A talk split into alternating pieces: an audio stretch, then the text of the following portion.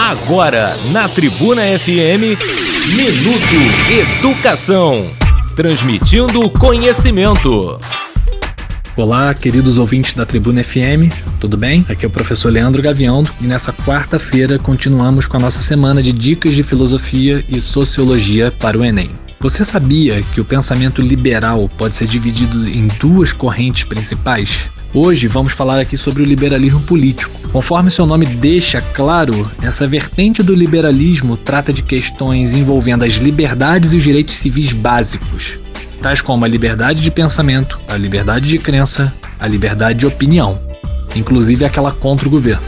Nota-se, portanto, que o liberalismo político tem como objetivo restringir o poder do Estado, de modo a evitar que os governantes abusem de seu poder e trate os indivíduos de maneira arbitrária. Como diria John Locke, a população tem o direito de resistir a um governo que viola a vida, a liberdade ou a propriedade do povo. Você ouviu Minuto Educação transmitindo conhecimento de segunda a sexta ao meio-dia.